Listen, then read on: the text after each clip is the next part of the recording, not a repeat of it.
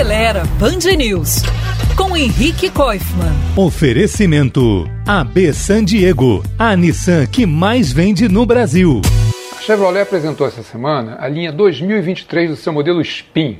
Com 10 anos de mercado, ela é na prática a última e a única minivan nacional. As minivans, assim como as caminhonetes ou peruas, saíram de moda aqui no Brasil a partir da virada do século e deram lugar aos onipresentes SUVs. Não por acaso, a própria Spin hoje é apresentada pelo marketing como um crossover, um tipo meio indefinido de carro e não mais como uma minivan. E já faz tempo se especula até que vai sair de linha. Por que não sai?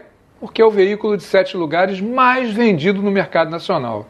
Enquanto ela continuar ganhando e de longe em custo-benefício desses esportivos utilitários, ela vai continuar em linha. Pergunte a algum taxista, mãe ou pai de família que tem uma dessas se eles trocariam por um SUV. Difícil, hein?